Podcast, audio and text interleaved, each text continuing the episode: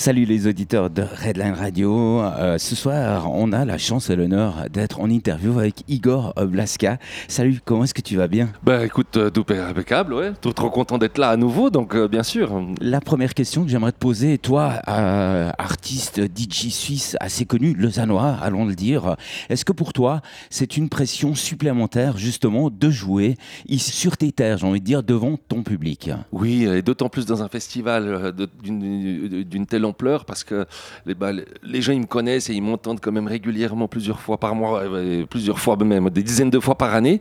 Et, et, là, ils me voient dans un autre cadre, dans un autre contexte et il y a une attente, je pense, quelque part. Donc euh, j'essaie de, la satisfaire et puis d'être aussi à niveau de tous ces super DJ internationaux qui sont là ce soir. Est-ce que pour toi, ça te demande une préparation différente de typiquement si tu jouais euh, chez Dromad ou ce genre de truc? Oui, bien sûr. Tu, tu te prépares pas la même chose pour un festival que pour un set en club. Un festival, tu dois montrer une sorte de tension, monter une énergie. Et euh, alors qu'en club, tu construis plutôt un set. Donc euh, euh, cette tension, elle se préparait psychologiquement quelques jours avant, et puis dans les édits, dans, les bootlegs que je prépare aussi à l'avance, c'est pas du tout le, les mêmes les mêmes tracks qui seront joués ce soir que, dans un club pour la majorité. Typiquement, donc tu dis dans, dans un festival comme ça, tu, es entre guillemets un peu plus préparé parce qu'on a reçu quelques DJ à la radio qui nous disaient ok ben moi j'ai la première, deuxième, troisième plaque, quatrième qui sont prêtes, puis après ben je, je fais en fonction de, du public. Toi, tu es quand même plus préparé quand tu arrives dans un festival comme ça? Ouais, parce que si tu veux, dans les festivals, les conditions techniques, elles peuvent être géniales comme elles peuvent être très difficiles. Et euh, si tu n'es pas préparé, euh, et puis que la technique en plus ne euh, suit pas, les gens ils le ressentent pas, ils le voient pas, mais il y a souvent des, petits bugs techniques parce que les choses se sont montées d'une façon éphémère. bah, ça fait beaucoup de problèmes qui s'accumulent et puis un peu, tu as l'addition des problèmes crée que finalement il y a tout qui dysfonctionne et plus rien ne va. Donc le fait d'être préparé, en tout cas, c'est moi je travaille comme ça, ça me permet de, combler les problèmes relatifs qui pourrait venir. C'est euh, rassurant pour toi? euh, Ouais, on peut dire c'est rassurant, mais c'est pas seulement rassurant, ça que ça évite la panique, quoi. tu sais, parce que les, moi, mes morceaux, ils font entre 30 secondes et une minute et demie, et donc il faut aller très vite. Et si bah, tu as un, un, lecteur qui fonctionne mal, ou la table de mix, ou si tu n'entends pas, ou tu entends à moitié, ou tu entends décalé, ou tu entends plus la salle que, que ou avec deux secondes de retard, euh, bah, ça, peut être la panique complète parce que c'est cacophonique. Donc euh, il faut faire très attention. Quoi. Placer cacophonique dans, une interview, c'est joli quand même. Euh, par rapport à ça, est-ce que typiquement, toi, est-ce que quand tu vas dans des sets comme ça, tu t'entoures un petit peu de ton team, ton ingé son qui est là, qui t'accompagne? Oui, ouais, alors nous, on est 7 ou 8 là, à peu près dans tous les festivals euh, ou les grandes scènes. Il y a un ingé son, un technicien euh, lumière, un technicien qui fait les effets spéciaux. Tu verras, il y a des flammes, des fumées, il y, en a dans tous les sens. Et euh, ils viennent toujours avec le même setup. C'est nous qui amenons les effets spéciaux. Et puis, bah, j'ai ma babysitter, il y a un manager. on est sept qui, qui tournons. Et puis moi, ça, ça me rassure aussi. Parce que finalement, tu sais, les gens ils se rendent pas compte, mais quand tu arrives et puis qu'il y a autant d'artistes dans un festival, si tu n'as pas ta petite équipe, ça fait beaucoup d'éléments à gérer, en plus de la pression. Donc j'ai décidé depuis quelques années de m'enlever ça et puis ça se passe d'autant mieux. Si on saute dans notre DeLorean et puis qu'on refait un grand voyage euh, en arrière comme ça, comment ça commence pour toi euh, la musique et surtout l'amour de la musique électro? Alors c'était il y a très longtemps. Il était une fois, tu vois. Pas si vieux que ça, Igor, quand même. Écoute, euh, moi j'ai commencé euh, quand j'avais à peu près 16-17 ans. Euh, je mixais au Casino de la Rotonde et puis on était l'organisateur des premières rêves en Suisse. Euh, c'était il y a 30, 35 ans environ. Et d'ailleurs, dans le team d'organisateurs qu'on était, il y avait Greg Fischer, le président de Venoge, entre autres aussi. Donc euh, on était 7 ou 8 potes euh, sur les bancs d'école. Et ensuite Olivier Faton, qui est devenu mon associé d'aujourd'hui pour le MAD, mais avec Greg Fischer et avec d'autres gars, ben, on montait des rêves, mais comment on montait des, des week, des festivals, MTV Music Festival, entre autres à Neuchâtel. Et principalement dans cette région, on a fait ça à l'Expo Hotel à Yverdon, pour ceux qui connaissent. Maintenant, c'est devenu une Migros. Et on a fait plein de fêtes un peu comme ça, euh, à gauche, à droite. Et bah, évidemment, euh, pourquoi on faisait de la musique électro un peu dans ces endroits éphémères Parce que les clubs voulaient pas de ça, si tu veux. À l'époque, quand tu disais musique électronique, les clubs, ils se disaient, mais mon Dieu, ça va amener plein de problèmes. Euh, comme si tu veux toute ancienne génération avec, chaque nouvelle. Donc, euh, on organise des, défaites un petit peu à l'extérieur pour un peu combler ça. Et de fil en aiguille, ben, à l'âge de 19-20 ans, on nous a donné les clés du mat parce qu'il voulait euh, s'installer sur cette scène électro qui est un des premiers clubs suisses à faire ça avec le New York Club de Neuchâtel et le casino de la Rotonde dans lequel on travaillait. Et depuis 30 ans maintenant, ben, on pilote le MAD et avec, en, accueillant les plus grands DJ de la planète euh, au quotidien. Euh, comment est-ce que on vend le MAD de Lausanne? Je m'explique.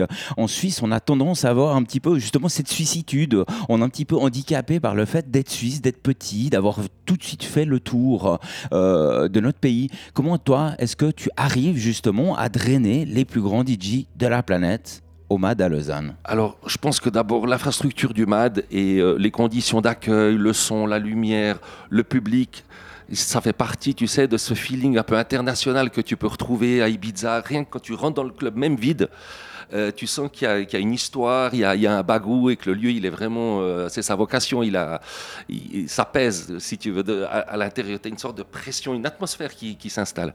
Donc euh, ça, je pense que les artistes, ils le ressentent. Et le fait d'avoir accueilli à peu près les plus grands artistes de la planète, mais ça va de David Guetta, Céline Dion, en passant par Maître Gims aujourd'hui, ou Laurent Garnier, il y, a, il y a 20 ou 30 ans, David Moraes, et j'en passe, même les Rita Mitsuko ou, ou Jean-Louis Aubert, tu vois, avec le téléphone, sont venus jouer chez nous. Donc tout ça fait que l'histoire reste et tu as des artistes qui se disent ben, dans le circuit mondial ou dans le circuit francophone, ben, l'Olympia, tous les artistes veulent le faire. Tu, tu, vois, même si par moments ça peut être douloureux, ben, je pense que quand ils vont en Suisse romande, ben, tous les artistes, en tout cas dans, juste avant qu'ils explosent, souvent ils veulent faire le mat, ça fait partie de leur euh, de l'ancrage et de l'expérience qu'ils euh, qui désirent réaliser. Un peu le passage obligé comme ça. alors je sais pas si c'est le passage obligé, mais c'est le passage où si tu as envie de faire un circuit traditionnel de d'artistes confirmés, ben, en général, ils l'ont tous fait. Quoi. Donc tant mieux pour nous.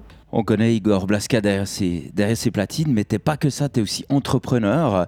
Et je viens juste d'aller, euh, comme ça, par curiosité, consulter ta, ta page Wikipédia, mais on a l'impression que euh, tu as, 12 vies. Comment est-ce que tu fais pour gérer un petit peu tout ça? Parce qu'il y, a, tu, tu, y a une quantité énorme de choses que tu fais à côté de la musique. Oui, mais alors après, euh, peut-être... on, est, on est deux associés. Quand on a des opportunités, on les saisit on a une super équipe qui, gère le club au quotidien, ce qui nous permet des fois de prendre du recul. Et puis, on a remarqué que si le club veut fonctionner, qui est vraiment notre, euh, notre vocation de base et puis euh, la bataille pour laquelle on mène, on doit se diversifier. Ça fait partie du schéma. Autrement, les gens, ils nous cantonnent et puis on n'est qu'une discothèque parmi les autres. Mais le fait de faire un festival, comme on a fait Montreux Sundance ou les premières rives de Suisse ou, ou des trips qui amènent des, en étant voyagiste ou en ayant un hôtel, en faisant un peu d'immobilier, tout d'un coup, tu ouvres le spectre et puis les gens, ils te mettent plus dans une case de patron de discothèque, euh, sexe, drogue et rock'n'roll. Ils se disent, ah, mais c'est quand même sérieux et c'est un peu plus abouti et fait qu'il y a un public beaucoup plus hétéroclite qui, fréquente le lieu. Donc on le fait pas seulement euh, pour le côté entrepreneurial, mais on le fait aussi parce qu'il faut que euh, le, club s'élargisse dans, dans, sa vocation et puis dans, sa face, dans son rôle. Monsieur Xavier, une petite question. Oui, alors la question, parce qu'on a parlé du MAD, mais il y a aussi le MAD Boat. Oui, absolument, le MAD Boat. Comment ça s'est passé euh, l'histoire? Ah, Ça, c'est une, euh, c'est un peu particulier, si tu veux. Le MAD Boat euh, s'est créé parce que on avait David Guetta qui était résident au MAD, qui jouait à peu près une fois par mois, voire plus. Et puis, durant l'été, on a dit, mais il faut quand même qu'on fasse un truc, on en parlait avec lui, un truc particulier qui marque le coup. Parce qu'à l'époque, le Montreux Jazz refusait les DJ. Et euh, il voulait que des groupes rock. Puis il disait les DJ, c'est pas de la musique, c'est que du boom boom, euh, on n'en veut pas. Donc on a dit bah, pour provoquer un peu ça, on va créer un, un boat où tous les Madiens sont habillés en rouge et puis on va parader devant les quais pour montrer ah, que le C'est une couleur qui nous parle. Hein. Euh, pour montrer que les DJ ça existe, c'est une vraie culture et ça. Et puis finalement c'était un peu provoque et, avec Mathieu Jaton on se tape toujours dans le dos, on se connaît bien et puis finalement le Mad Boat c'est devenu une attraction pour le jazz comme pour nous c'est une attraction, le fait de montrer que le club il continue à vivre pendant l'été avec une expérience géniale. Parce que danser sur un bateau avec 1000 personnes, et euh, où tout le monde est de la même couleur et c'est incroyable. Donc il existe depuis bientôt 17 ans le bateau et on en fait trois par année, c'est fou quoi. On arrive déjà malheureusement à la dernière question de cette interview. En 2023, maintenant on est tellement aidé technologiquement euh, par l'informatique euh, et puis tout ce genre de choses. Est-ce qu'on a un petit peu perdu l'âme du DJ qui est derrière de MK2 et qui synchronise des disques? Non. Moi, moi pas du tout. Je pense que si tu veux, c'est un outil qui. Moi, j'ai commencé à mixer avec des cassettes. Hein, donc, je même, peut-être certains n'ont même pas connu ça. Ensuite, euh, il y avait les, les, 45 tours. Les quoi? Les stylos bic. Les, les stylos bic qui vous fallait la, la, bande magnétique. Ensuite, avec les premiers vinyles, mais il n'y avait même pas le pitch sur les platines. Et puis, parce qu'on mettait les morceaux les uns après les autres. Ensuite, il y a la MK2 qui est arrivée et les maxi 45 tours. Donc, j'ai connu un peu l'évolution. Simplement, aujourd'hui, franchement, on mixe avec la même technique pour ceux qui n'utilisent pas l'ordinateur. Donc tu mets une clé USB, tu es obligé d'avoir des connaissances de, euh, techniques qui sont à peu près les mêmes euh, qu'il y a 30 ans quand il n'y avait pas l'ordinateur qui était un support complet.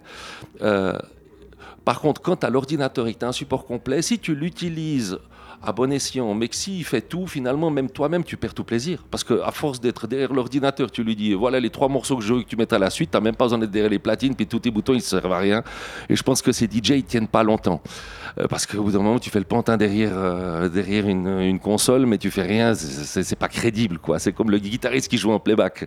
Alors que ceux qui jouent avec une clé USB, par exemple, ou avec des vrais vinyles, le fait de, bouger, de tout le temps swinger, euh, de switcher, comme moi, mes morceaux font une minute, 32 minutes, euh, tu es toujours actif si tu veux. Et puis le set n'est jamais le même, mais les sensations sont les mêmes. Donc il faut l'utiliser comme support, l'informatique.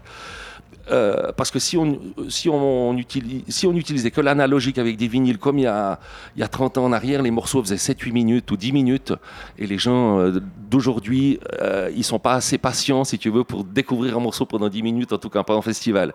Mais par contre, que le morceau il dure 1 minute, 2 minutes, 3 minutes, tu le bootleg, tu reviens, tu repars, ça ils adorent. Il n'y a que l'informatique qui permet de le faire. Très bien, merci Igor. On te souhaite, on te souhaite d'ores et déjà une excellente soirée. Merci.